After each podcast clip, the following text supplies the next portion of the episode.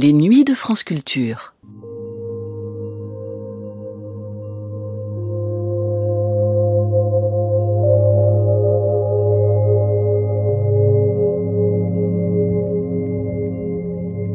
La chose est entendue et attestée, dit-on, par mille études savantes. La civilisation vient du sud et de l'est.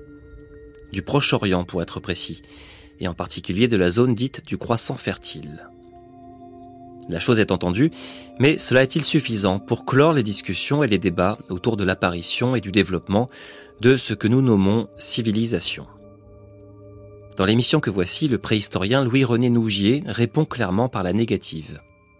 Notre monde occidental, dit-il, doit énormément aux civilisations apparues au Proche-Orient et bien sûr en Grèce et sur le pourtour méditerranéen. Mais si ces civilisations ont pu si facilement s'implanter dans la vieille Europe, c'est parce qu'elles y ont trouvé un terrain et un terreau favorables. Louis-René Nougier s'attarde en particulier sur la culture magdalénienne, culture préhistorique de l'Europe occidentale. Dans un ouvrage paru en 1986, Quelque temps avant cette émission, il écrit que tout ce que le monde magdalénien possédait en virtualité, les millénaires qui suivent les transformeront en réalité. Au passage, il s'attarde au micro d'Alain Weinstein sur les raisons qui l'ont poussé à s'intéresser à la préhistoire. Avec un souvenir d'enfance, la découverte de silex taillés. Derrière ces silex, dit-il, j'ai voulu retrouver l'homme. Mais laissons donc la parole à Louis-René Nougier pour évoquer cette naissance des civilisations.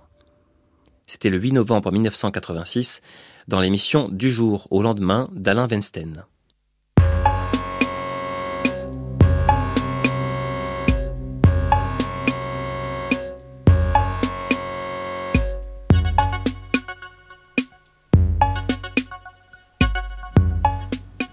Du jour au lendemain, Alain Weinstein, bonsoir.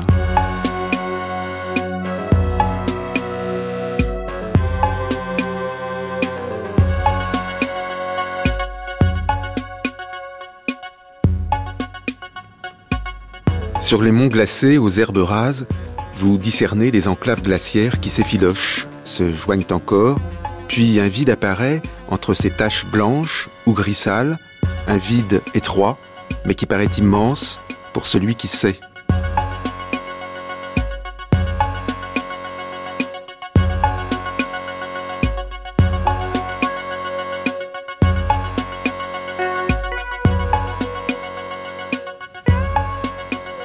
Ils font reculer la nuit comme les ténèbres de la terre et deviennent artisans, artistes.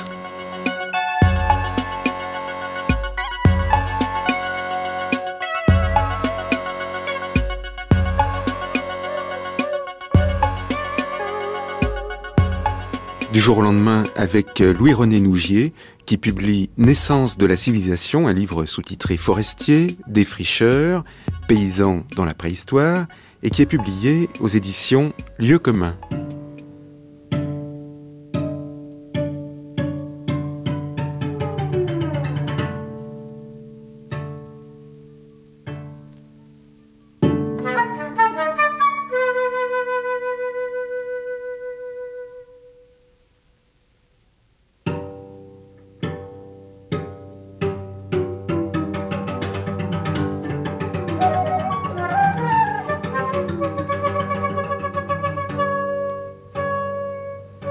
Je n'ai pas encore eu, euh, Louis-René Nougier, le plaisir de vous recevoir Du jour au lendemain parce que je n'ai pas souvent l'occasion d'évoquer ici la nuit des temps. Mais on va peut-être, euh, sans remonter à la nuit des temps, retracer euh, votre itinéraire, qui est un itinéraire, je crois, intéressant, parce que maintenant, bon, vous avez pris votre retraite, vous êtes professeur émérite, comme on dit, vous étiez enseignant à Toulouse, et vous avez été le premier titulaire de la chaire d'archéologie préhistorique créée en France. Donc ça mérite un, petit commentaire. Cela me fait évidemment un assez long parcours. J'ai accompli en quelque sorte 50 ans et 6 mois d'enseignement. 50 ans, un demi-siècle consacré à la préhistoire et particulièrement à l'art préhistorique. Qu'est-ce que c'est euh, la préhistoire et un préhistorien? Eh bien, ma foi, un préhistorien, voyez, et c'est un monsieur comme tout le monde. C'est un monsieur qui s'est penché toute son existence sur ce qui est antérieur à l'histoire, antérieur à l'écriture. Et actuellement même, je pense à un troisième volume, puisque ce deuxième volume, La naissance des civilisations, n'est que la suite des premiers éveils de l'homme. Je pense à un troisième volume où j'aborderai le problème du langage, le problème de l'expression et notamment des toponymes et je pense arriver à dresser des cartes des toponymes en Europe occidentale entre 10 000 et 12 000, c'est-à-dire des toponymes pré-indo-européens. Je devais dans quelques semaines rencontrer Georges Dumézil et malheureusement, c'est impossible maintenant, vous savez pourquoi. Oui. Mais alors est-ce qu'il ne faut pas être un peu masochiste pour être préhistorien? Oh, pas du tout. Pour être préhistorien, je crois. Et on m'a demandé quelquefois quelle était ma spécialité. Eh bien, j'avoue que je me spécialise dans la non-spécialisation. Et je ne me dis pas préhistorien, je ne m'annonce pas comme archéologue, je cherche, et peut-être c'est un peu prétentieux, je cherche à être essentiellement, profondément, sincèrement humaniste. Oui, je parlais de masochisme parce que vous travaillez sur une période très intéressante, mais pour laquelle euh, nous n'avons rien, pas d'écrit, euh, des cailloux par-ci par-là. Mais oui, mais ces cailloux sont singulièrement évocateurs. Et euh, je dirais que souvent par rapport à mes amis et collègues historiens, mes amis historiens ont devant eux des textes ils doivent interpréter ces textes. Ils ont là une double source d'erreur. Moi, je n'ai que des documents, je n'ai pas une interprétation. Je sais que mes documents, euh, mes silex taillés ou mes boudos à pointer ont été faits pour travailler, ont été faits pour l'utilité, pour l'humanité, et non pas euh, pour, pour quelques exégèse future, ce qu'un discours politique, évidemment, ne répond pas. Mais qu'est-ce qui fonde votre passion pour euh, ces temps immémoriaux? Eh bien, ma foi, c'est une passion qui m'anime depuis l'âge de 14-15 ans. Vous voyez, ça fait déjà un bon petit bout de bail. Alors justement, l'histoire, l'histoire d'un préhistorien. Ben, j'ai commencé, j'avais 14 ans, oui. Le hasard a fait que dans les champs de mon Gâtinais presque natal, j'ai découvert des sélextariés, je m'y suis intéressé, un ami de mon père m'a expliqué ce que cela signifiait. À, l'époque, j'ai même trouvé un document très très ancien. C'est ce qu'on appelait à l'époque un coup de poing, un biface d'aujourd'hui. Ça avait 120 000 ans. Et je sais qu'aujourd'hui, ce même document aurait peut-être un million ou deux millions d'années. Mais enfin, je, me suis penché sur ces problèmes et j'ai voulu derrière, derrière ces silex, j'ai voulu voir ce qui était vraiment derrière. J'ai voulu retrouver l'homme. Et c'est à cet homme que j'ai voulu consacrer mon existence. Parce que vous pensez qu'à force de se brûler les yeux sur les silex, euh, on voit toujours euh, le monde euh, d'aujourd'hui dans lequel vous vivez? Et on voit peut-être en effet le monde d'aujourd'hui. Car je crois que ce monde préhistorique, tout au moins, disons là dans la naissance des civilisations, où j'aborde des problèmes entre 15 000 et 10 000 par exemple, et ensuite je développe, eh bien je pense qu'il y a là déjà une civilisation qui annonce singulièrement notre civilisation actuelle. Et d'ailleurs, la preuve, c'est que tout à l'heure, j'évoquais ce problème de toponymie que l'on retrouve entre 12 000 et aujourd'hui. Mais comment la voyez-vous, la civilisation actuelle, par rapport à celle euh, que vous étudiez? Et évidemment, la, la civilisation actuelle est essentiellement un progrès euh, matériel, mais je ne voudrais pas euh, paraphraser Bergson, je me demande si le progrès moral, si le progrès intellectuel a suivi vraiment ce développement matériel. Il y a quelques instants, un, homme politique évoqué ces problèmes, disant que depuis 1900, le monde technique avait plus évolué, avait plus progressé que depuis des millions d'années. Peut-être exagère-t-il un petit peu, mais je crois qu'en effet, depuis 1900, il y a un progrès technique sensationnel. Je ne crois pas que ce soit également à constater un progrès moral ou un progrès intellectuel. Mais ceci est peut-être une autre histoire. L'homme de Cro-Magnon était plus moral que notre contemporain? Je ne sais pas. En tout cas, je crois qu'il mérite notre sympathie Euh, certains ont voulu, peut-être pas tellement le Cro-Magnon, mais son prédécesseur, l'homme de Néandertal, ont voulu en faire une brute épaisse. Je crois que vraiment, déjà, il est homme. On a voulu faire de lui, même, je dirais, un anthropophage. Je n'en suis pas tellement sûr. Et je crois qu'il y a encore quelques jours, on nous donnait des exemples d'anthropophagie pas tellement loin de notre Europe. Mais sur quoi vous fondez-vous pour dire que notre ancêtre éloigné avait plus que nous le sens du beau, du vrai, du juste, du bien? Qu'il ait le sens du beau, du bien, je n'irai peut-être pas jusque-là, mais nous n'avons pas des preuves de sa férocité, nous n'avons pas des preuves de sa barbarie. Et son milieu est un milieu qui est vraiment très proche de nous. Si je reprends par exemple cette civilisation magdalénienne, c'est au fond la civilisation caractérisée par peut-être trois éléments essentiels. La lampe, la lampe, la lampe de Lascaux, la lampe de la Moute, qui est absolument identique pendant quinze millénaires à la lampe de, de, nos, de nos ancêtres, de, de mon grand-père, qui vivait dans les montagnes des Cévennes. Exactement la même. Il y a, deuxième point, il y a l'aiguille. Et l'aiguille, c'est vraiment une révolution. Et je n'insisterai pas, mais enfin l'aiguille, c'est la modification complète, disons, au point de vue une nourriture, c'est vraiment la révolution gastronomique. C'est au fond grâce à l'aiguille que l'on va créer des récipients, que l'on va créer des outres de cuir, que l'on va faire bouillir de l'eau avec des pierres chauffées que l'on va changer au fur et à mesure. ce sera la période des bouillons, la période des, ragoûts. Alors que nous avions jusqu'alors le rôti, ce sera à ce moment-là le bouilli. Grâce à l'aiguille, nous allons avoir les peaux rassemblées, nous allons avoir la révolution du costume, la révolution du cousu, qui va remplacer le drapé. Le drapé, le drapé de bête, de peau de bête que l'on va retrouver dans le monde méditerranéen, dans les mondes, dans le monde le plus chaud. Mais ce cousu est tellement adapté à cette économie, à cette civilisation magdalénienne et qu'il est adopté actuellement euh, par nos, nos, amis, par nos enfants qui vont au sport d'hiver. Et vous avez la norac, vous avez le, le pantalon cousu, vous avez la, tunique, vous avez le bonnet euh, que euh, revêt la dame de Brassampouille, vous avez là exactement les modes actuels. Et tout cela, au fond, c'est l'aiguille. Et puis vous avez troisième élément, je crois, le pinceau. Évidemment, depuis bien longtemps, avec son doigt, on a gravé sur la terre, on a gravé sur l'argile, mais grâce à l'aiguille, grâce à la lampe, on va pouvoir pénétrer dans les grottes, on va pouvoir triompher de la lumière.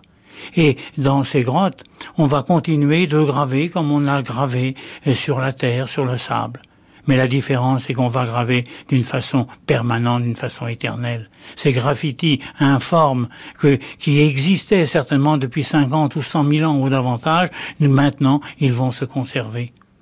Et ces graffitis que nous retrouvons dans nos grottes, ces graffitis qui deviennent même des représentations essentiellement animalières, elles sont passionnantes quelquefois, mais elles sont singulièrement proches des nôtres. Et je me suis amusé, car voyez-vous, même les archéologues s'amusent quelquefois. Je me suis amusé à faire l'expérience suivante. J'ai pris les 3000, 4000 représentations préhistoriques. Et je me suis permis, non pas de faire désigner ou de désigner une commission pour en juger l'esthétique, on sait le sort que, que donnent les commissions, je me suis acharné moi-même à juger ces œuvres. Et j'arrive à ces résultats de 15 à 20% de chefs-d'œuvre et le reste, vraiment, ce sont des dessins assez maladroits, particulièrement malhabiles. et je n'ai pas voulu en rester naïfs. là. Je n'ai pas voulu en rester là. J'ai fait faire l'expérience à 2500 des jeunes, des moins jeunes, des âgés, jusqu'à 77 ans encore. Et je leur ai demandé de me dessiner sur une petite feuille de papier un animal familier. Non pas un bison, non pas un rhinocéros, non pas un mammouth. Je ne voulais pas jusque-là les accuser, mais simplement un chat un chien. Et ils m'ont fait 2500, 3000 dessins. Je les ai jugés aussi, tout seul, sans commission. Et j'obtiens 15 à 20% de bons, de bons dessins. Alors, euh, Louis-René Nouvier, au fond, votre grand malheur, c'est de ne pas être né à cette époque-là et de ne pas avoir vécu euh, dans une grotte euh, avec des bisons. Mais je ne sais pas, il me semble que peut-être me serais assez bien débrouillé, car je pense que j'aurais pu dessiner quelques mammouths assez reconnaissable. Je pense qu'avec la lampe, je pense qu'avec l'aiguille, je pense que ma femme ou mes femmes auraient pu œuvrer dans cette nouvelle mode, dans, dans cette révolution culinaire que j'évoquais tout à l'heure. Après tout, pourquoi pas? Il est bien permis de rêver. En attendant, un préhistorien ne rêve pas, il travaille dur. Il euh, trouve euh, des petits cailloux dans la forêt et avec ces petits cailloux, il élabore des hypothèses, il écrit des articles. Les, préhistoriens écrivent beaucoup. Vous, vous avez écrit plus de 500 articles. Donc, euh, vous inventez une hypothèse qui sera démentie par la suite, euh, vous en ferez une autre, etc. Et c'est sans fin. C'est évident. Et comme disait Braille, nous sommes au fond ceux qui essaient de monter un petit peu plus haut sur l'escabeau, qui apportent et qui, ma foi, contribue sans doute à, un progrès, un progrès humain. Et cela, au fond, est merveilleux. Et cela est vraiment très encourageant.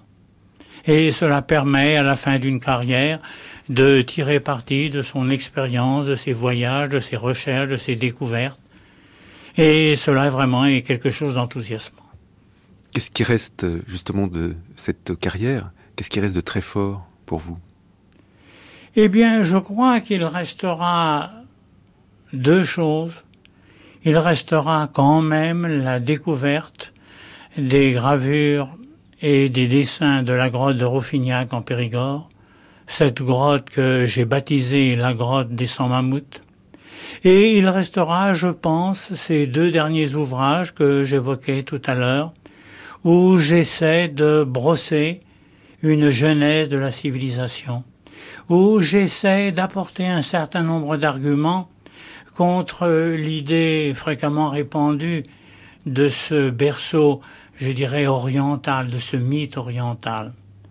Je pense que notre Europe occidentale, je pense que euh, cette Eurasie, où je me suis même permis de créer le, néologisme, cette Asirope, car quand lorsque je dis Eurasie, j'ai l'impression de privilégier notre vieille Europe, notre vieux continent, notre presqu'île qui se termine. Si je dis l'Asie-Europe, je pense, une importance beaucoup plus grande à cette immensité de l'Asie. Et je crois avoir apporté un certain nombre d'arguments sur l'importance de cette Eurasie ou de cette Asie-Europe. Et elle a joué un rôle considérable dans l'évolution du monde, dans la genèse des civilisations. Alors vous avez publié euh, beaucoup de livres. Je vais en citer quelques-uns. Géographie préhistorique, euh, la préhistoire, l'art préhistorique, mais aussi des livres sur l'économie préhistorique.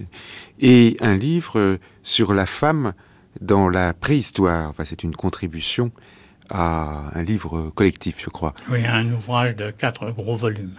Et tout d'un coup, vous éveillez ma curiosité. Comment était-elle la femme de la préhistoire? Et ma foi, nous arrivons à la connaître justement par certaines gravures, euh, par des débris archéologiques, par les restes elles-mêmes de la femme, et aussi, surtout peut-être par certaines gravures. Quoique les représentations humaines sont assez exceptionnelles dans l'art préhistorique. Mais si on met de côté les, les, débris, alors en dehors des débris, euh, la femme de la préhistoire, qui était-elle? Mais la femme de la préhistoire, et au fond, prenez une représentation, une gravure de la grotte du, du Gabillou, euh, prenez la Vénus, enfin la Dame de Brassampouille, et nous la voyons là, euh, comme nous verrions aujourd'hui une figurine de Christian Dior. Oui, euh, je vois que vous n'êtes pas avare de compliments mais c'est, je crois, sincère. Et je pense d'ailleurs, je crois, j'ai également commis un certain nombre d'ouvrages pour des jeunes, et j'ai eu la satisfaction de travailler avec un excellent dessinateur, Pierre Joubert. Pierre Joubert qui, au point de vue, qui a illustré quantité d'ouvrages sur le scoutisme, sur la jeunesse. Et nous avons travaillé sept ou huit ans ensemble. Et je lui ai demandé pour ces restitutions de l'humanité préhistorique ou pour ces restitutions plus récentes du monde gaulois ou du monde viking, d'inspirer là véritablement une humanité. Et il m'a, je dirais, brossé. Et je crois, je, puis dire, nous avons travaillé ensemble, en étroite collaboration. Nous faisions un ouvrage en deux ans, trois ans parce que je donnais l'idée, il faisait une maquette, je corrigeais, nous nous mettions d'accord, nous discutions. Ça durait deux ans, trois ans. Et nous avons présenté ces hommes primitifs, nous avons présenté l'Homo erectus, mais véritablement, non pas comme un sauvage, non pas comme un être hideux, non pas. Nous avons cherché à lui restituer l'humanité que sincèrement nous croyons en lui.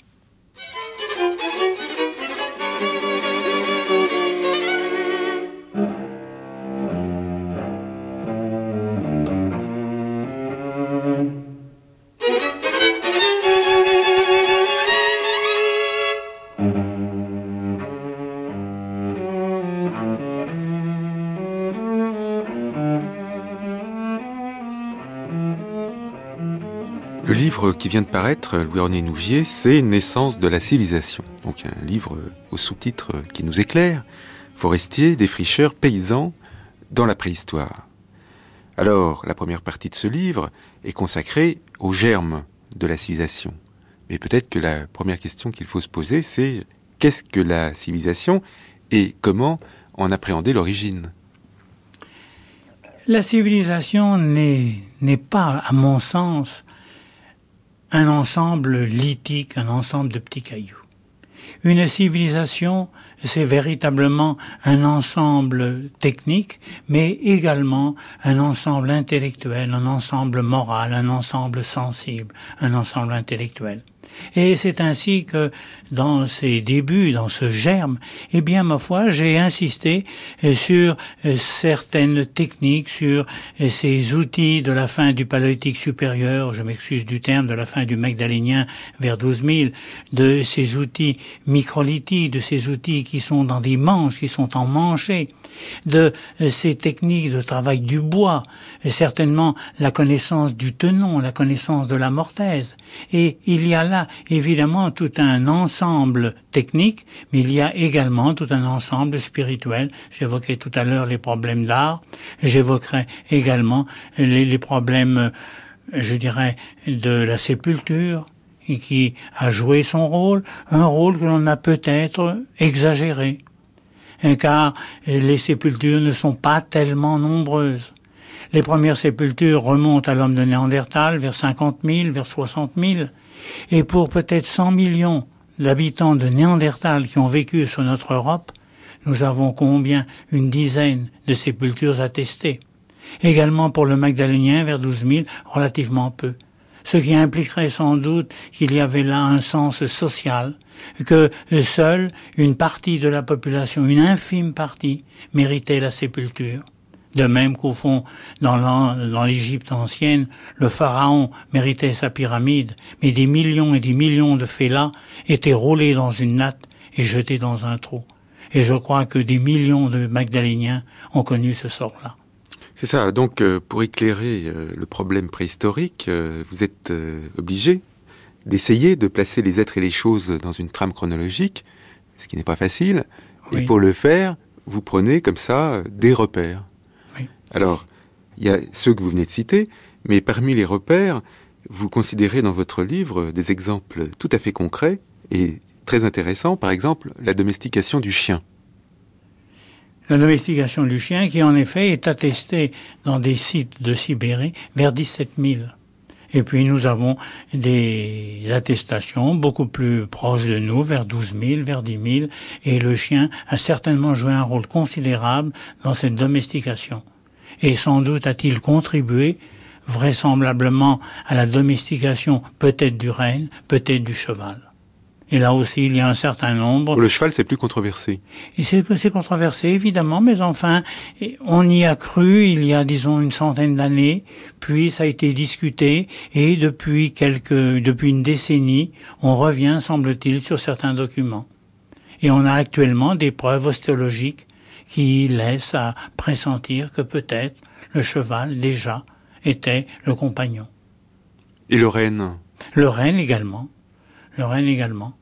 Et je pense que le, le, le renne va jouer son rôle. Il a joué son rôle dans toute cette civilisation magdalénienne, vers 12 000, vers 10 000. Il va poursuivre son existence dans l'extrême nord de l'Europe, l'homme va le suivre, et je pense que là aussi, nous avons une véritable coexistence, une cohabitation. N'empêche que c'est pas facile de faire la, la synthèse de tous ces éléments. C'est très difficile, et évidemment, certains spécialistes vont s'appuyer sur tel ou tel fragment osseux, et je dois dire, et je le dis quelquefois, non sans peut-être une certaine ironie, il est peut-être très difficile de distinguer un fémur d'un d'un porc d'un fémur d'un fémur de sanglier. Et il est évident que nous avons là des problèmes extrêmement difficiles. Alors vous dites dans votre livre que pour trouver des germes plus prometteurs, il faut être un peu patient, attendre et se situer des environs de 15 000 aux environs de 10 000. Oui, et je crois que cette période... C'est plus clair, là, quand cette même. période entre 15 000 et 10 000 est en effet plus riche de documents. Et là, je crois que l'on peut vraiment parler de civilisation. Je crois qu'il serait faux de parler d'une civilisation, disons, acheléenne, où nous ne connaissons que, que des bifaces, ou d'une civilisation moustérienne, où nous n'avons à notre disposition que des éclats ou des pointes. Mais avec le magdalénien, nous avons un outillage osseux, nous avons un outillage lithique, nous avons un outillage emmanché, nous avons des techniques et nous avons cet art que j'évoquais tout à l'heure. Nous avons aussi ces, ces, ces, documents comme la lampe, comme l'aiguille, qui ont une signification tout à fait exceptionnelle sur le plan culturel. Et des, des statuettes féminines? Et des statuettes féminines, c'est évident. De chasseurs de rennes Et oui. Et ces, ces statuettes, on les a quelquefois baptisées Vénus. Je crois que le terme n'est pas très exact. Et au fond, ce sont tout simplement des femmes. Ce sont des mères. Ce sont des mères alourdies par des maternités. Ce sont des mères qui vraiment sont des, des symboles de la vie, des symboles de la famille. Et je crois qu'il faut être plus simple, plus modeste. Je crois que d'ailleurs, la préhistoire doit rechercher non pas ce qui est ce qui est sensationnel. Lorsque un document paraît et on parle volontiers de magie mais je crois que la simplicité la modestie des faits est obligatoire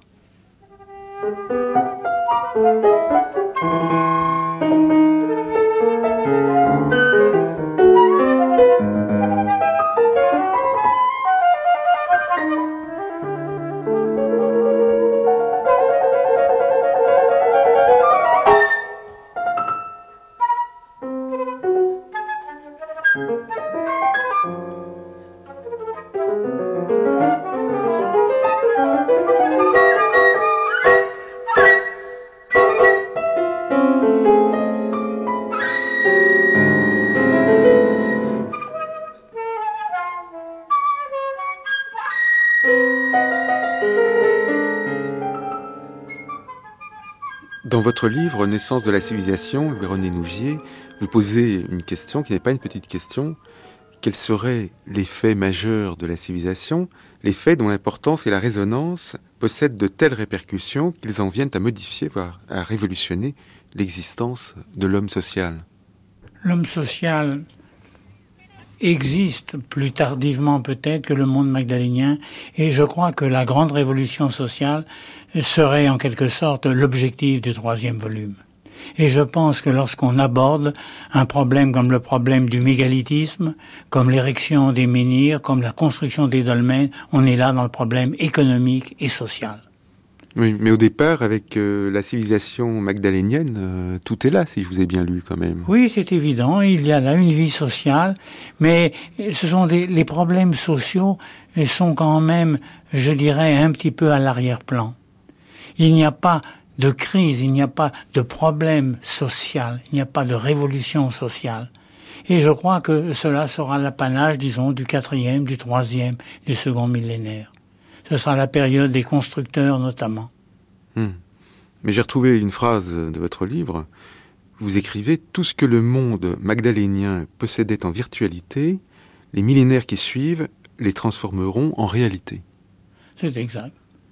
Et je crois que ce monde magdalénien est vraiment un monde prometteur, c'est un monde extrêmement riche.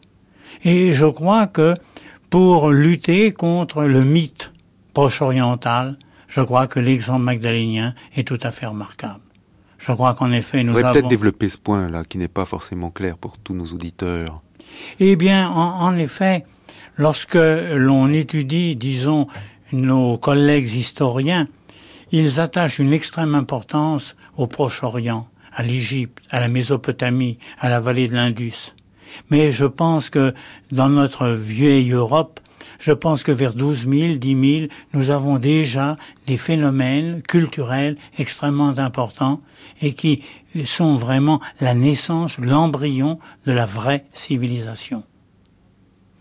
Et cela est, et je crois, pour rectifier en quelque sorte l'optique de nos amis historiens. Nos amis historiens, évidemment. Donc ça, c'est un des scoops du livre.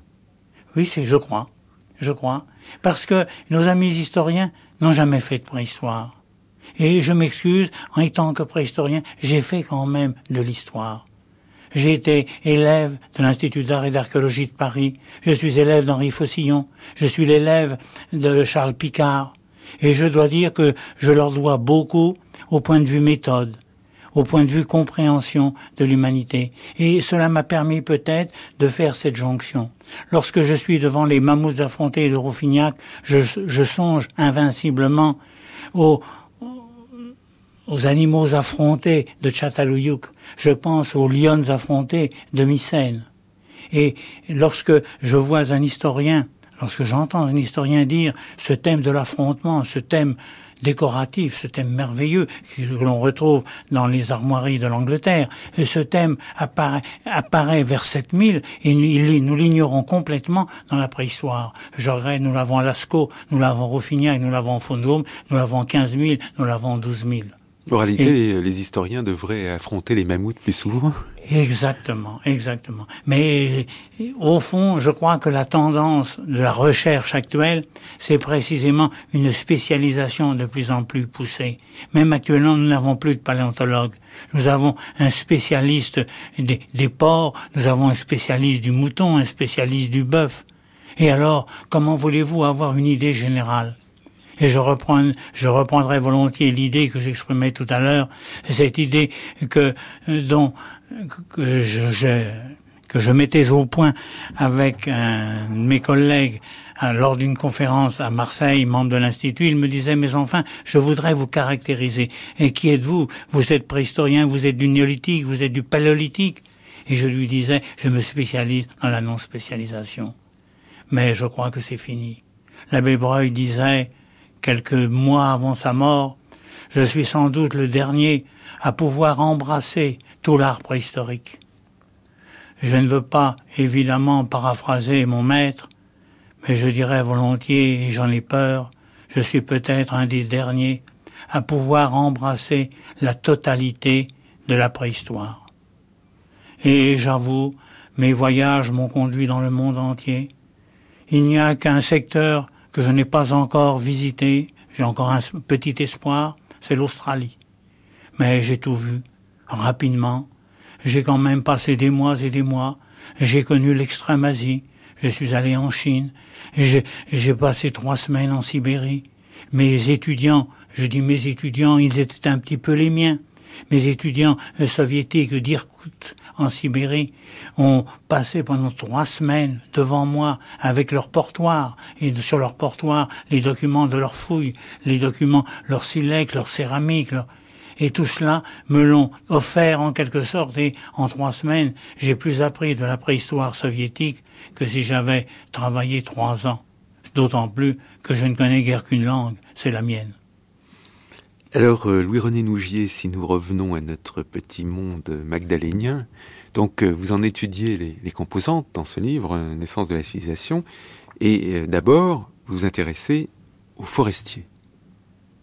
Oui, car je crois qu'en effet, vers 10 000, 9 000, 8 000, nous voyons se développer cette activité forestière.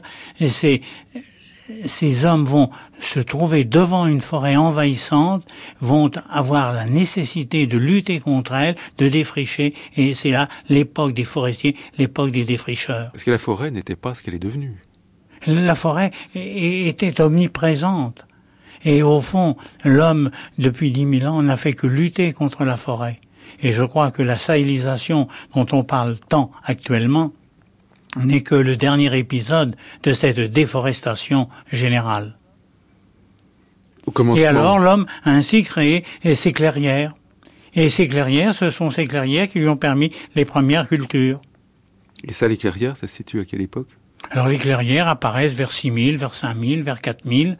Et ce sont des clairières qui peu à peu vont s'élargir, qui peu à peu, qui peu à peu vont se rejoindre et vont nous donner les plaines. Au fond, nos plaines du bassin parisien se sont développées par suite du développement des clairières au détriment des grandes forêts hercyniennes.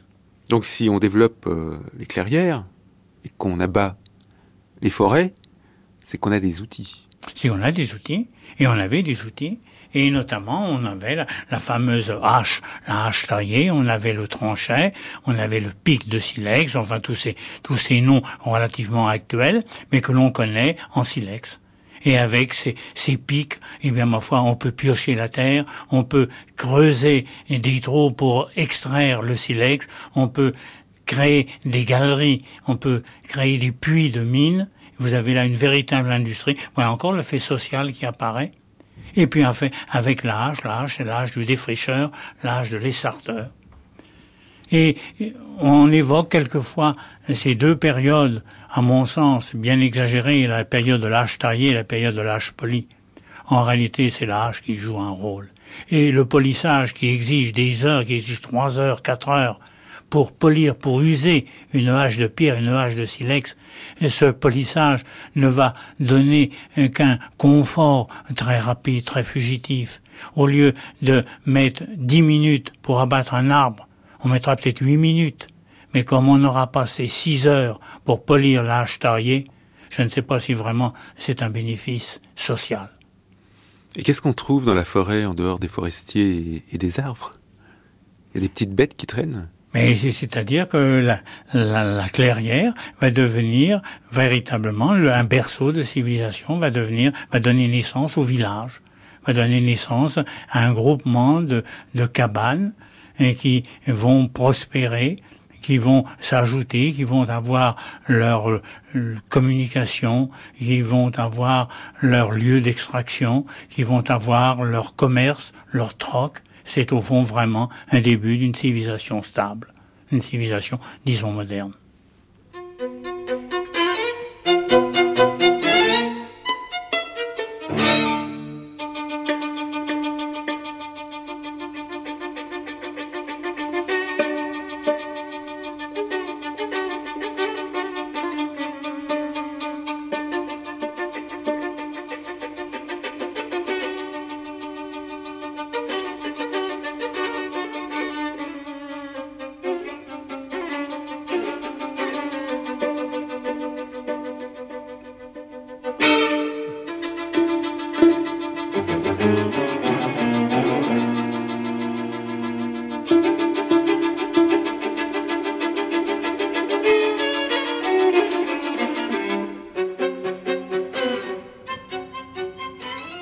Donc au départ, euh, Louis-René Nougier, des forêts, des forêts partout, puis un peu moins de forêts, des clairières, et dans les clairières, des villages, des cabanes. Mais du coup, nos forestiers sont devenus des fricheurs. Ils sont devenus des fricheurs, sont devenus paysans. Et nous avons là un véritable cycle du blé, par exemple, attesté par des documents archéologiques. Nous avons là des pics, nous avons là des, des herses, nous avons là des tribulums, nous avons là des meules. rien que la meule et son broyeur, c'est véritablement un symbole. Et, j'avoue notamment avec émotion euh, cette découverte qui peut-être m'a touché autant que la découverte de Rouffignac, c'est euh, cet ensemble mégalithique de l'Irlande océanique où j'ai trouvé là sept ou huit alvéoles qui étaient creusées dans une énorme pierre et chacune contenait un broyeur. Un broyeur avec ses facettes, avec ses, ses craquelures tout à fait caractéristiques et qui datait vraisemblablement de 3000 avant notre ère. Donc depuis 5000 ans, dans ce site agricole, nous avions là conservé à la fois les meules et à la fois les broyeurs. Et j'avoue, lorsque j'ai pris un de ces broyeurs, lorsque je l'ai pris en main pour le reposer quelques secondes après, j'étais profondément ému. Alors comment étaient organisés ces, ces villages? Au point de vue social. Alors là, vous m'en demandez trop. Car il est évident que, au point de vue organisation, au point de vue, disons, les liens de parenté, si vous voulez, l'organisation, je puis vous donner des précisions sur la démographie. Ces villages ont 30, 40 habitants. Les gros, les grosses métropoles ont 200, 300, 400. Guère plus. Structure circulaire. Euh, structure circulaire. Et généralement, nous avons là, euh, par exemple, le camp de Windmill Hill en Angleterre est un admirable camp, enfin disons camp entre guillemets, une admirable enceinte circulaire. Et ce n'est pas un camp militaire, ce n'est pas aucune valeur stratégique, c'est un camp de pasteurs. C'est un camp pour garder les troupeaux. Et Paris, à l'origine, c'était ça Quelques Et cabanes Paris, à l'origine. Alors le Paris, évidemment, mes amis historiens disent le Paris, c'est la croisée de la Seine, le Paris sont les îles de la Cité. Moi, je pense que le Paris, il y a d'ailleurs plusieurs Paris. Ce sont les rebords de plateau. C'est par exemple l'éperon des Hautes-Bruyères entre la vallée de la Seine et la vallée de la Bièvre cet éperon des Hautes-Bruyères, où il y a là des vestiges de cabanes néolithiques du quatrième, du troisième millénaire, où il y a là tout un outillage, et cet éperon dominait Paris. De même que peut-être le, même village, les mêmes villages néolithiques se retrouvaient à Meudon, peut-être sur le mont Valérien, peut-être même sur Montmartre. Et ensuite, l'habitat est descendu vers l'âge du bronze, puis vers l'âge du fer, et descendu vers les quartiers Saint-Marcel, Saint-Victor, puis vers le quartier latin. Mais le vrai Paris, c'est le Paris éperon, le Paris des Hautes-Bruyères. Et s'il fallait un jour dresser un monument au Paris antique, au Paris solennel, je crois que c'est à Villejuif qu'il faudrait le dresser.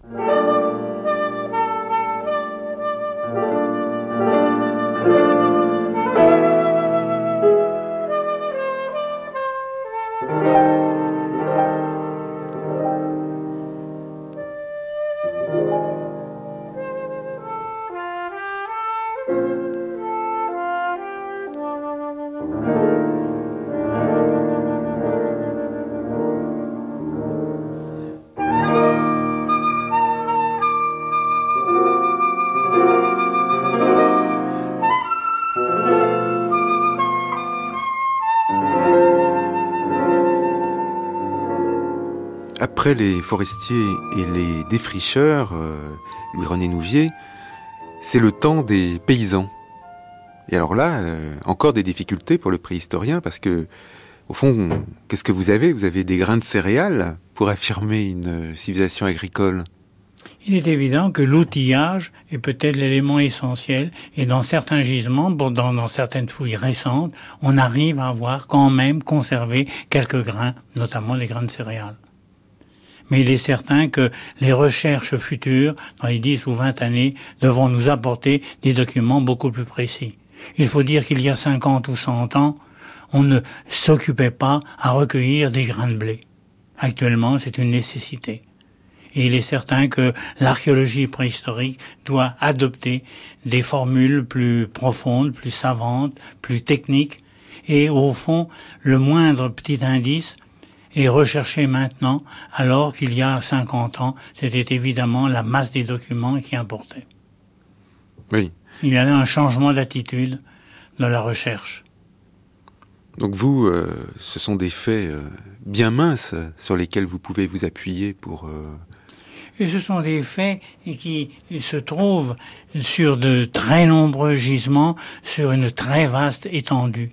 Et il est certain que si tel site nous donne quelques indices faibles, si nous avons des centaines de gisements, j'évoquais tout à l'heure ces sites avec ces haches polies, avec ces haches taillées, avec ces pics, avec ces tranchées, nous avons des milliers de sites dans la vaste Europe. Et chacun de ces sites nous donne quelquefois plusieurs centaines, plusieurs milliers d'outils. Cela représente par conséquent des milliers de silex taillés. Il faut évidemment ordonner cela, agencer cela, classer cela, et surtout peut-être, surtout cartographier.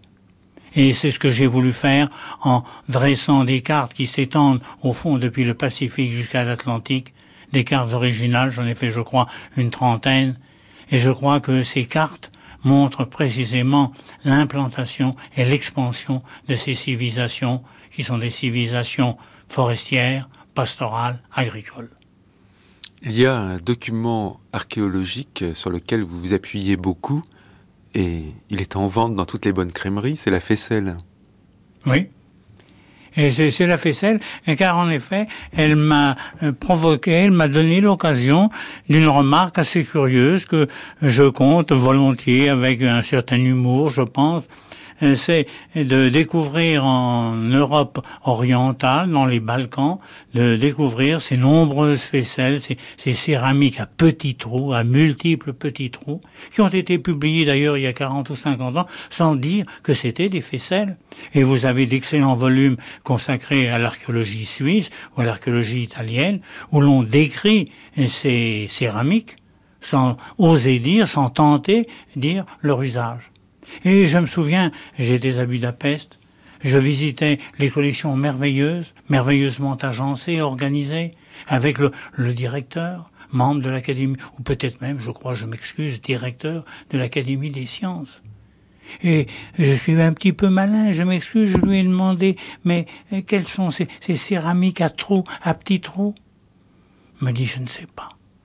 Alors j'avais à côté de moi, à 10 mètres, à 20 mètres, trois paysannes de la Pousta avec leurs triples ou quadruples jupons, je me suis permis de les faire avancer, de les mettre devant la vitrine et leur faire dire, car je ne connais pas le hongrois, leur faire, qu'est-ce que c'est? Ils ont dit, c'est des moules à fromage, ce sont des faisselles. Comme quoi, un petit objet peut avoir une profonde signification, et un petit objet peut être quelquefois inconnu de grands spécialistes. Peut-être faut-il tirer là une leçon, une philosophie. Alors justement, venons à la philosophie. Pour conclure votre étude de la naissance de la civilisation, vous évoquez un terrain beaucoup plus délicat, les germes des mutations sociales, intellectuelles et religieuses en Occident. Eh bien, au fond, de, tout cet ensemble archéologique, de tout cet ensemble euh, culturel, eh bien, ma foi, nous voyons se définir une civilisation aussi nettement et plus anciennement qu'elle ne s'est définie au Proche-Orient. Et un détail qui est, je crois, tout à fait significatif, si l'on prend l'orientation de grandes sépultures, de grandes sépultures monumentales, comme Stonehenge, comme Newgrange en Irlande, on s'aperçoit que ces ensembles sont orientés avec le soleil, avec le soleil levant, c'est-à-dire une orientation astronomique, qui est 500 ans, 1000 ans ou 1500 ans avant l'orientation traditionnelle du Proche-Orient, avant l'orientation d'Abu Simbel. Eh bien, je crois qu'il y a là un fait majeur.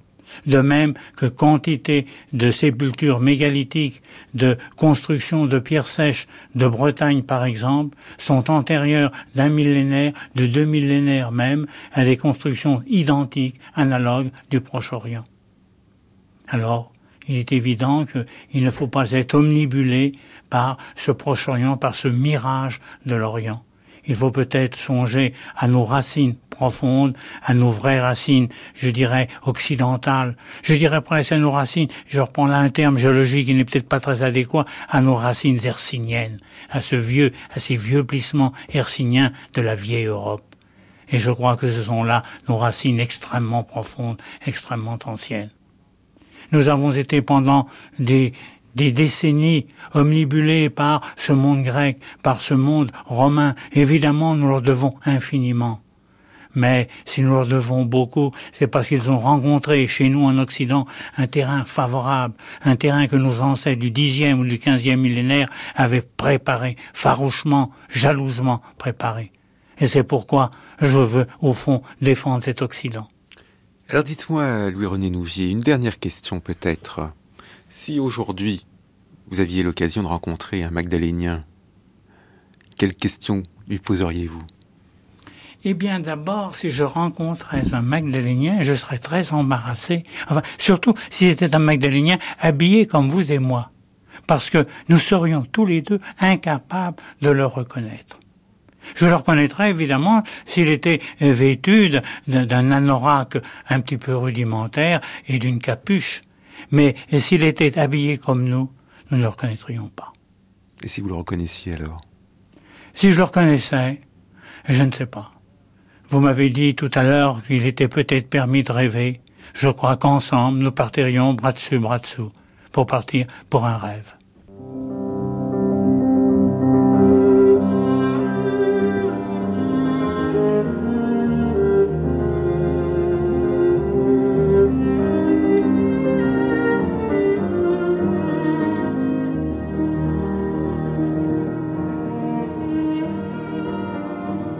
Naissance de la civilisation de Louis-René Nougier est publié aux éditions Lieu commun.